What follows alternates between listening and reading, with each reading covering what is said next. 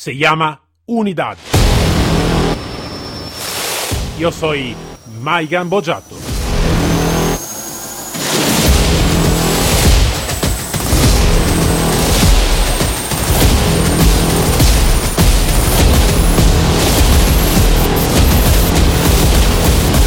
Unidad K9.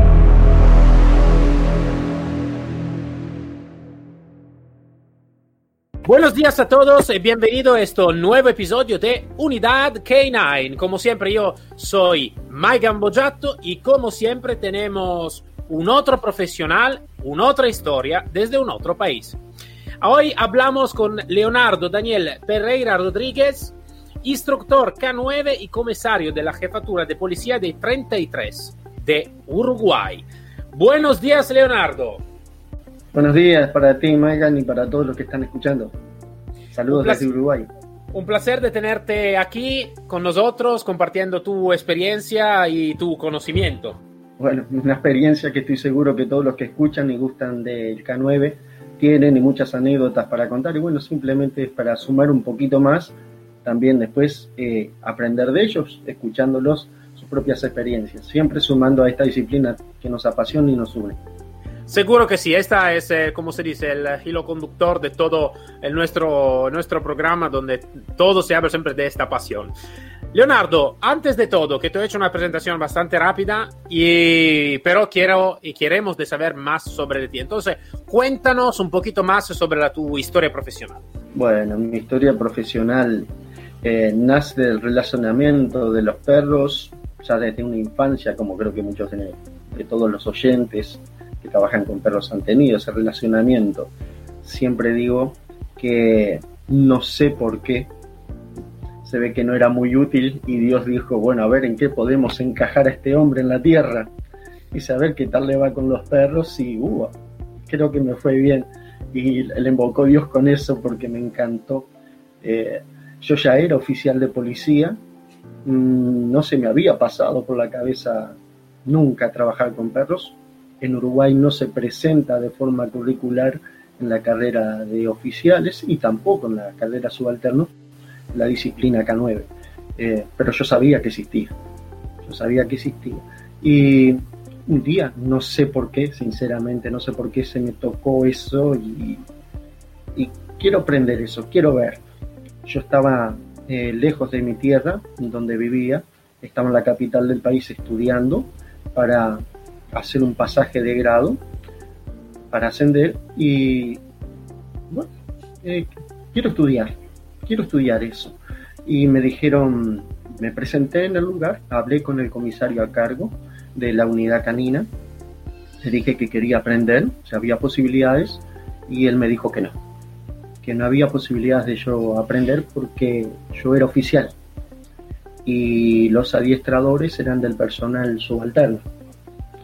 Entonces, bueno, que lamentablemente no podía aprender. Pero yo les dije, pero ellos saben. Claro, ellos sí saben. Bueno, pero yo agarro, yo me saco la, jerarquía y aprendo. No, pero usted no puede hacer eso. Sí puedo. Si usted me deja aprender, yo quiero aprender.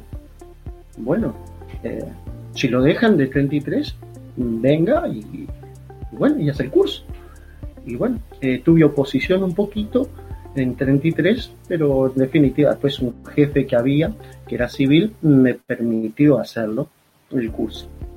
Entonces, de forma paralela al, curso que yo estaba haciendo de ascenso, de grado, eh, empecé la formación como guía canino, pero no tenía perro. Y el curso era en cinco meses entrenar un perro que uno debía llevar y yo no tenía perros. Yo sabía que los perros hacían guau guau, nada más. Eh, la cuestión fue que mm, se sorprendieron también de dentro de, del canil se sorprendieron los instructores que eran personal subalterno de que un oficial quisiera aprender y yo tenía miedo de que ellos empezaran a hacerme bromas, a gastarme bromas por ser del personal superior y cuando me dijeron que fuera a sacar al primer perro del canil, que era un Doberman, y que no pasaba nada, que era de circo, a mí me dio miedo. Me dio miedo. Y me dio miedo entrar en los, en los pasillitos estrechos de, donde estaban los caniles, porque todos los perros me ladraban. Y me dio miedo. Mucho miedo me dio. Porque digo, me van a comer. y cuando vi el Doberman, el, perro giraba y, y, y pegaba en las paredes y dijo, no, los policías me, están gastando una broma y como yo soy superior me quieren embromar. Y volví y dije que no lo sacaba. A la postre, fueron conmigo, sacaron al Doberman. Ahí empecé a comprender de que el Doberman estaba contento de que alguien fuera a sacarlo del canil, por eso era que pegaban las paredes. Y era un payaso. El Doberman era un payaso, era un perro de circo que lo utilizaban para ir a las escuelas, eh, para que los niños disfrutaran del trabajo con los caninos. Y, ese perro me enseñó que yo era un estúpido y se reía de mí.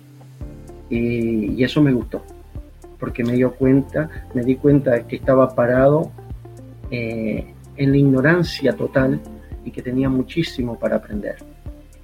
A partir de ahí, después de que el perro se rió de mí, empecé a estudiar la parte teórica me proporcionaron un perro que había sido donado, una perra que había sido donada a la institución por haber matado al perro de compañía en la propia casa donde estaba, por celos, y me la dieron para que yo la empiece a entrenar.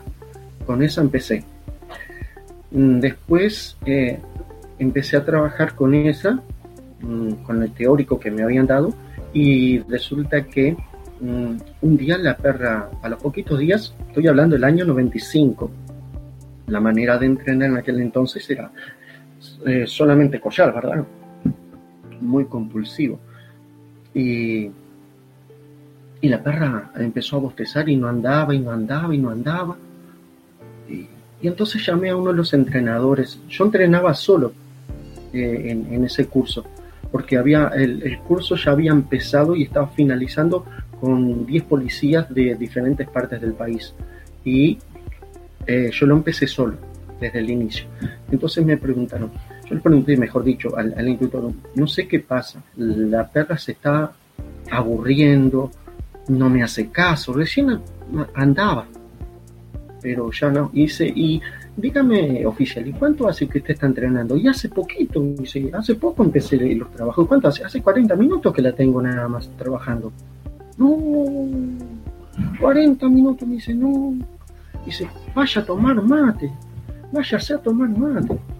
Este, vuelva para dentro de la oficina, 15 minutos como mucho, 20 como demasiado. Y la perrita nuevita, recién está empezando. Dice, no, no, váyase.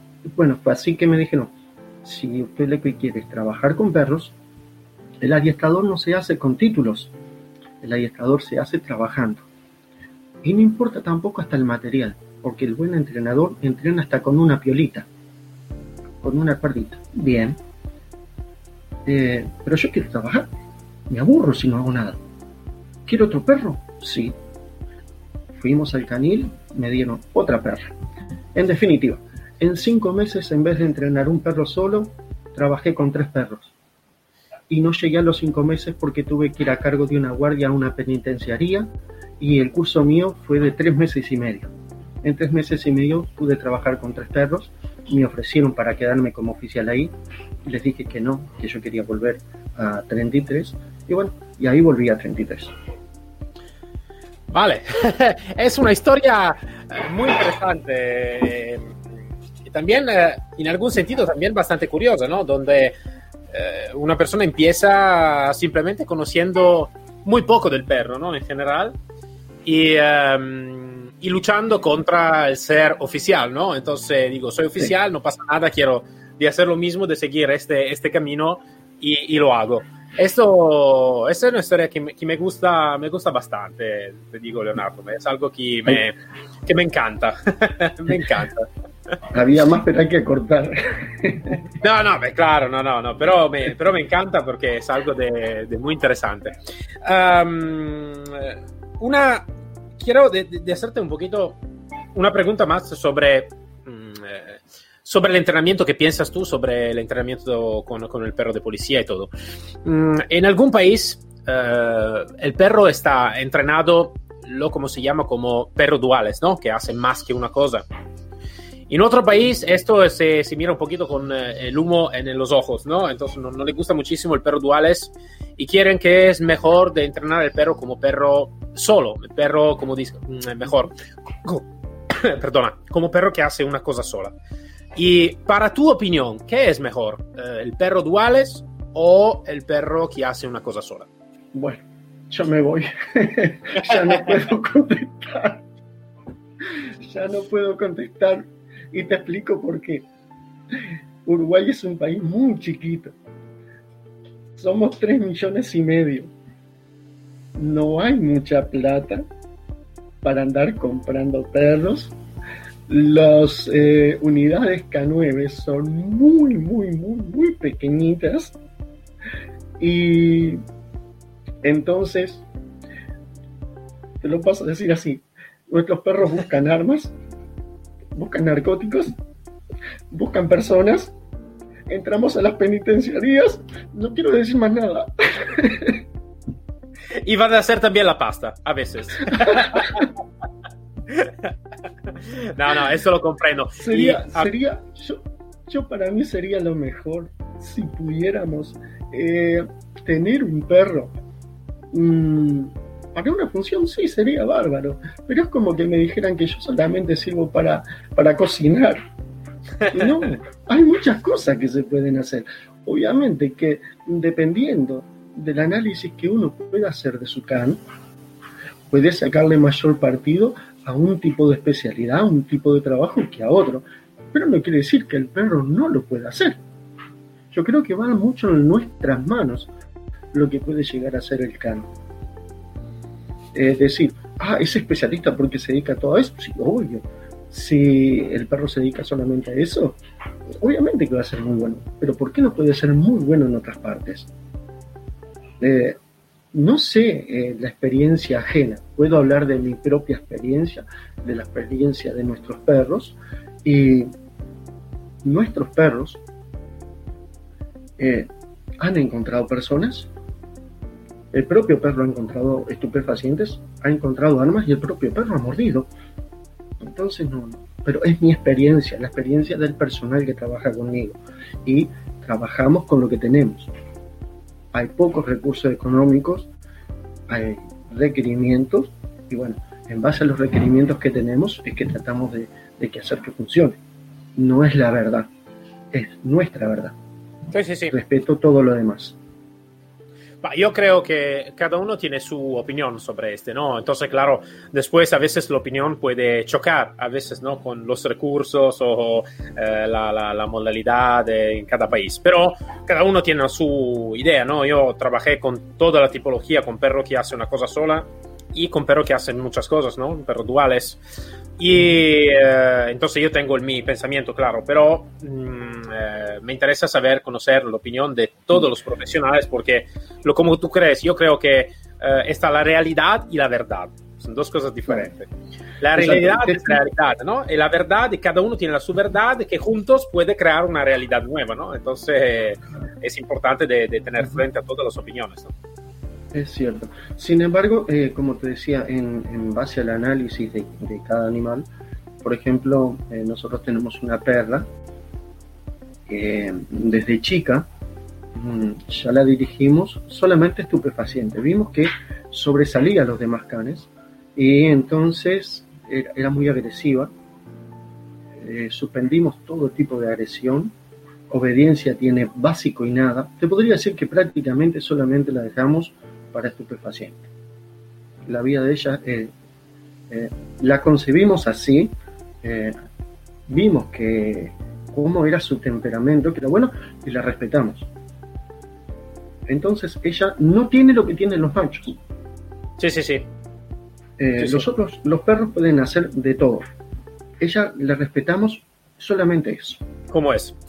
Eh, claro, es una individualidad diferente, entonces Exacto. puede ser eso, ¿no? Eh, eh, sobre, este, sobre este tema, ¿no? Una, esta también es una pregunta que hago un poquito a todos porque es un debate eh, muy amplio este, la pregunta que te estoy por hacer ahora, que es sobre el perro mismo, ¿no? Eh, como sabes, hoy en día uno de los perros más conocidos y más um, utilizado por, por cuestión de policía o um, ejército, lo que sea, es el pastor belga Malinois. Eh, aparte de, claro, del pastor alemán de trabajo, pero el pastor belga Malinois hoy en día es más conocido y todo. Eh, para tu opinión, ¿sí que es de verdad la mejor opción para el tema de policía? ¿O a veces se necesita o se, necesitaría también de mirar otra tipología de perro según el, la especialidad y según el contexto de donde el perro realmente después va a trabajar? El Mali es muy bueno. Los perros que te acabo de hablar recién son Mali. En mi casa tengo un ovejero alemán y ese ovejero alemán, según el tipo de trabajo, sustituye al Mali. Conforme a la pregunta tuya, mm, yo tengo armas, pero no soy sniper. Y para ser un francotirador mm, es un arma especial, es una preparación especial. Por ende entiendo que todos los perros son buenos, siempre que caigan en las buenas manos. Entonces, cuando hablamos de un binomio, no estamos hablando de una raza, sino de un equipo. Está en el análisis profesional que puede hacer cada instructor o cada encargado de la unidad K9 para saber el tipo de personalidad que tiene la persona primero seleccionada para la tarea K9 y posteriormente para poder hacer un binomio con el canal adecuado. O sea, mm, diferentes personas diferentes perros, diferentes razas. Es la, la amalgama que podamos lograr lo que va a dar un resultado cierto. Yo no puedo estar cambiando un perro por cada persona ni cada persona por cada perro. Creo que es un estudio serio que, que debe hacerse previo y, y por supuesto, en cuanto hablamos de perros, hay perros que sobresalen más para una tarea que a otra. Tonto sería yo pasar por alto esa naturaleza canina, eh, simplemente porque a mí me gusta el color de un, perro o me gusta una raza, no. Eh, yo voy a buscar el resultado, no me importa el color, no me gusta, no me importa el pelo, me importa el resultado y creo que va a ir justamente de la mano del estudio previo y después del trabajo mancomunado de la persona con el animal. Mi sí, sí, sí, lo, comprendo. Sí, sí, sí, claro, ¿no? Ma eh, esto es importante.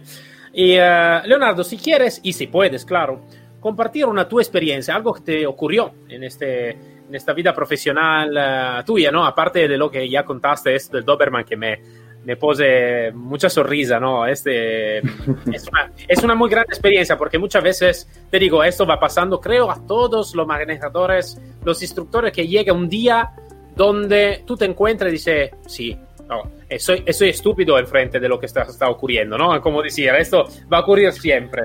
Y el perro te va a mostrar cuánto, cuánto es este, ¿no? Y eso va pasando a todos. y, si uno dice que no, es simplemente porque está mintiendo, porque es que va pasando. Esto es. es. muy cierto, es muy cierto. Pero aparte, aparte de esto, si quieres de compartir, no sé, una intervención, algo que te ocurrió en tu vida profesional, claro, algo que tú puedes y quieres de compartir con nosotros. Sí, este, una de las cosas, cosas lindas me han pasado muchas, pero mm, yo soy más de aprender de las equivocaciones que de los aciertos, porque creo que en las equivocaciones, en el análisis de las situaciones, cuando me equivoco, que es muy frecuente, porque el perro siempre me está dando lecciones, es donde realmente uno crece.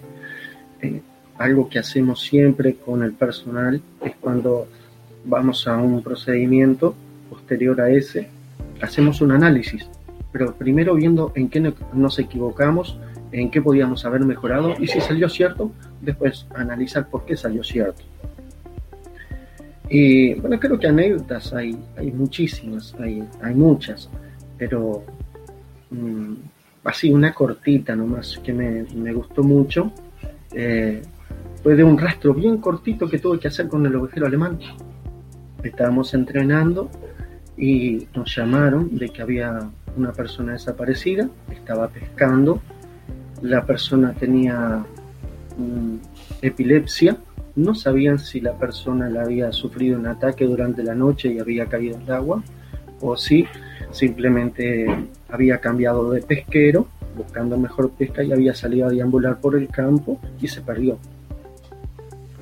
Nos convocaron al lugar, cuando llegamos estaba la policía científica, pregunté qué cosas habían tocado del lugar, me dijeron que había una bicicleta, una mochila y un sombrero, pero que había sido manipulado por el de policía científica con guantes adecuadamente y preservaron la escena.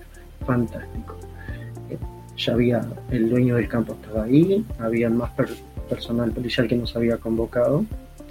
Y bueno, me gustó porque fue cortito realmente, solamente fue darle a oler a, al ovejero el, sombrero. Yo tengo la costumbre de, no colectar todo en bolsa, como pasa muchas veces que se le, pone verdad al hocico.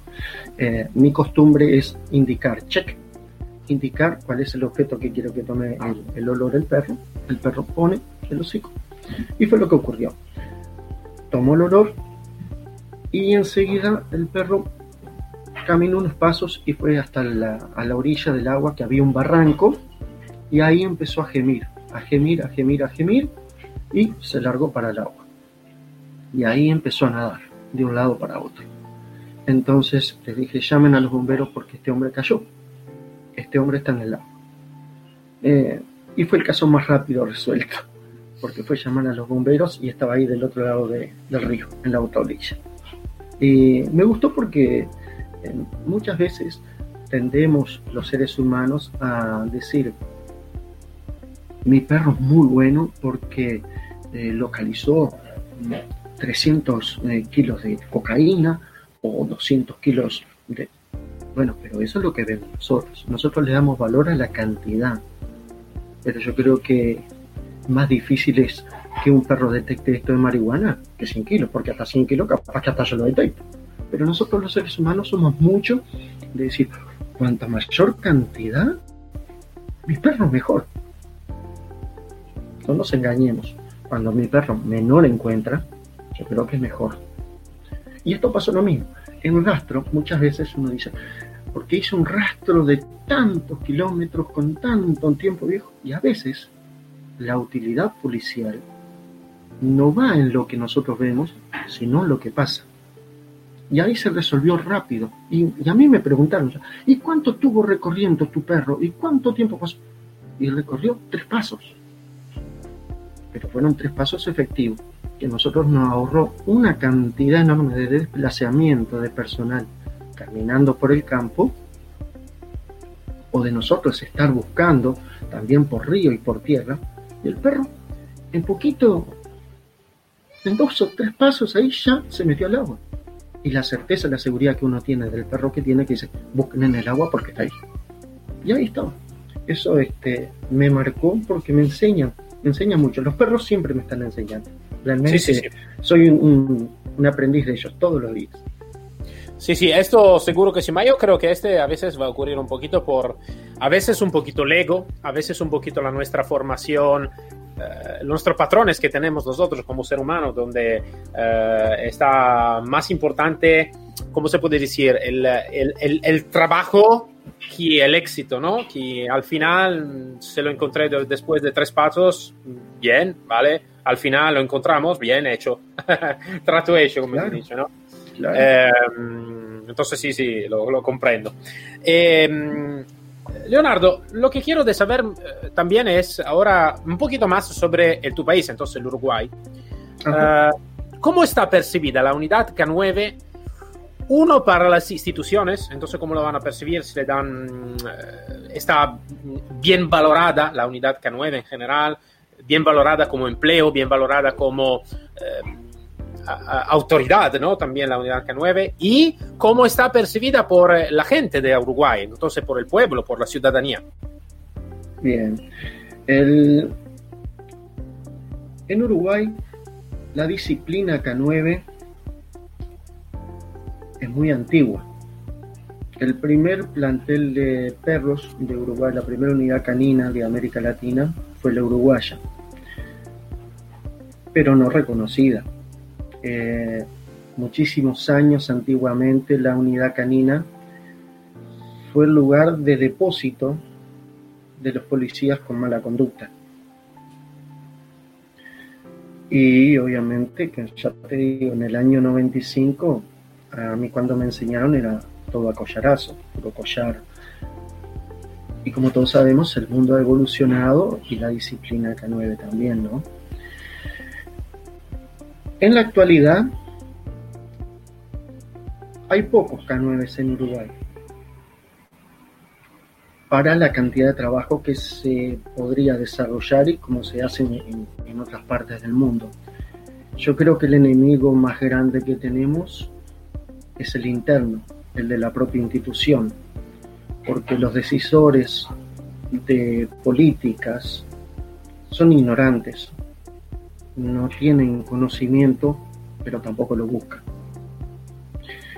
Para hacértelo más gráfico y para los oyentes, el año pasado hubo un asalto en una ciudad un poco lejana a la capital de 33. Dejaron el auto abandonado. Las personas que huyeron se fueron campo traviesa y no nos convocaron. Entonces, tampoco convocaron al grupo eh, táctico nosotros por lo general el trabajo K9 siempre lo realizamos en conjunto con la parte de investigaciones, que es la que hace la tarea de inteligencia de narcóticos, y los grupos tácticos. Los tres juntos es lo, siempre somos los que abordamos el ataque frontal contra el narcotráfico. Entonces, hoy, hoy por hoy estamos siendo más utilizados en esa parte de, de busca de estupefacientes y de armas. Entonces, investigaciones, grupo táctico y unidad K9 forman el, trío de avanzada para la lucha frontal. La cuestión es que en, en, ese asalto no nos llamaron, no nos convocaron y por ende un viernes, todos los viernes teníamos reunión de comando, jefe de policía, subjefe, coordinador, todos los encargados. Bueno, en, ese, en esa reunión de comando, eh, cuando terminó la, la jornada del día, ya se iban a retirar, yo levanté la mano, digo, si me permiten, sí, Pereira, ¿qué pasó? Bueno, como ustedes no van a la unidad K9, no conocen lo que hacemos, están comprando comida para perros, pero no tienen ni idea de la capacidad operativa que tienen. Entonces, como ustedes no van al K9, el K9 hoy vino a visitarlos acá a la mesa. Y les presenté un video con un trabajo hecho eh, montando mm, la misma representación de lo que hubiera pasado si nos hubieran llamado para el asalto.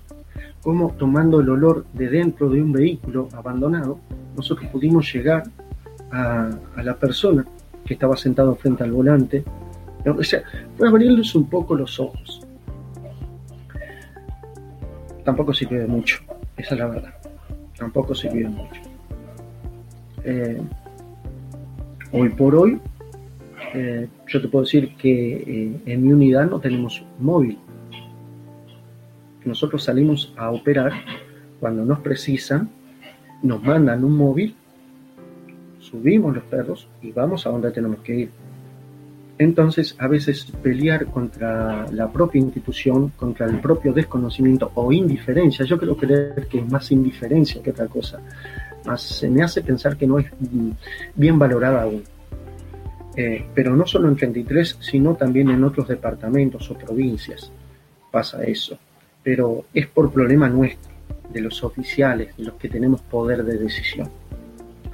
¿Qué me deja contento?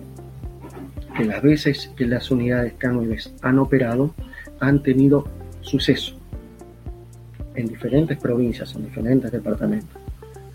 Y que a veces la indiferencia que se ve en, las unidades policiales para con las unidades K9 es muy bien aceptada por la parte civil. A nivel civil, yo podría decir que en Uruguay están siendo muy bien vistas. En 33 no existía la unidad K9. Pero desde que empezó a funcionar, gracias a que un perro que yo tenía atrapó a un fugado de la cárcel, ahí fue que empezó a andar. Y hoy por hoy hay cultura K9 puede venir a 33 y decir K9 y la persona ya sabe qué es. Y también vemos esa cultura, ese respeto cuando nosotros trabajamos, por ejemplo, en entrenamientos en la ciudad, en lugares donde hay mucha gente. Y, las personas ven y respetan, no tocan al animal, sacan fotos o después preguntan que se terminó el trabajo. O sea, a nivel civil está muy bien visto, pero todavía falta mucho a nivel de las instituciones. Dar más credibilidad, dar más apoyo logístico y sobre todo moral que es lo que yo muchas veces trato de hacer para con, mis pares que, son subalternos y que precisan un poquito de espaldarazo de, del que está arriba, como decir, no, no afloje, no afloje, porque esto sirve. Que las cabezas no funcionen no quiere decir que esto no sirve. te digo esto, Leonardo, eh, en algún país un poquito más, en algún país un poquito menos, pero esto eh, te puedo decir yo que eh, en este momento estoy hablando ya con diversas partes del mundo ahora hemos abierto también al mundo más eh, hispánico, ¿no? latino, eh, te puedo decir que eso es un problema bastante común. El problema común muchas veces es que, em, a veces, y te lo digo también por experiencia de policía, a veces lo que mandan no van a utilizar correctamente los recursos que tiene. Entonces no, no, hablo solo de la unidad K9, eh, también en general, no saben correctamente el recurso y la especialidad de cada departamento, ¿no? Entonces a veces no los van a utilizar correctamente. La unidad K9 yo creo que en este es un poquito la principal, que no sabes cómo utilizarla correctamente porque es una especialidad eh, muy especialidad, ¿no? Perdona la, palabra, pero es, algo de, es algo de complicado de conocer por un externo realmente la potencialidad del perro. Yo creo que en este, como digo siempre, nosotros tenemos la responsabilidad de este, no solo por eh, dando claro éxito en lo que estamos haciendo. Y yo creo también de poner un poquito de ruido, ruido en el sentido bueno, de dar a conocer más el nuestro, la nuestra especialidad, de, eh, también un poquito abajo del ojo de la, de las audiencias, del ciudadano, de la gente del país, que sabes, que necesita que saber que realmente la, la, la, eh, es como decir, para mí el éxito es llegar a un lugar de intervención donde un ciudadano dice, perdona, ¿por qué no está la unidad K9 que va funcionando muy bien? ¿No? Exacto, eh, exacto es, por ahí es una ilusión un poquito de niño, pero no, eh, la ilusión. Eh, actualmente en 33 ha pasado muchas veces eso. Por eso estoy contento con la ciudadanía. Yo creo que es este... con, el reconocimiento de la población. Yo creo, sí estoy muy contento. Yo creo que los oficiales o el mando de policía, así que es al servicio del ciudadano, a veces necesita también que contestar al ciudadano, ¿no? Del por qué se hace en una manera o por qué se hace en otra, no de manera específica para, como se dice, decir la táctica, pero tener un poquito más en cuenta, ¿no? También la opinión pública, decir, mira, hemos hecho esto por esta motivación, no hemos utilizado o hemos utilizado la, la unidad K9, ¿por qué estaba necesario utilizarla y por qué realmente es una potencialidad importante, ¿no? Eh, Un poquito de dar cuenta, ¿no? A, todo eso, ¿no? Un poquito más de transparencia. Pero yo creo que juntos seguro que podemos hacer algo de, de importante, ¿no? Sí, sí juntamos, porque muchas veces, sabes, también nuestro ámbito a veces está un poquito complicado, pero como en todos, ¿eh? No es que solo este. Leonardo, eh, estamos acabando porque el tiempo se está, se está poniendo al término y me ha gustado muchísimo de hablar contigo, ha sido muy interesante y Um, el tu aporte, esta, la tu historia de oficial que quiere lo mismo de conseguir su pasión y todo, es algo que me, me, me ha tocado, me ha tocado bien y me, me gusta, me gusta. Sinceramente, es una, una, historia muy, muy bonita, Leonardo, y, y me ha gustado. Entonces, muchas gracias por haber compartido con nosotros conocimiento, experiencia y la tu sabiduría. No, muchas gracias a ti por la invitación porque eh, sos un abanderado en esta parte de en de hacer conocer nuestra disciplina y es muy bueno. No solamente una experiencia, una pasión y hace que el mundo chiquitito sea más grande para el K9. Entonces, mi agradecimiento por ti, felicitaciones también por el trabajo que estás haciendo, que lo leí, es muy bueno, lo comparto 100%. Este, me parece maravilloso, me parece maravilloso que sigan llegando más material para seguir estudiando los avances, saben cómo me parece muy, me parece muy, interesante, muy interesante. Invito a que a las demás entrenadores, las demás personas apasionadas del carnet se pongan en contacto contigo para conocer ese trabajo. Lo aprecio Este, un abrazo. Gracias. Quiero mandar un abrazo grande a todos los K9 del mundo y a no aflojar. Muchas gracias, Leonardo. Hasta luego. Chao, que pase bien. Para todos nosotros, nos encontramos el próximo episodio de Unidad K9, siempre con mi Mike Gambojato y con un otro profesional y una otra historia. Hasta luego todos.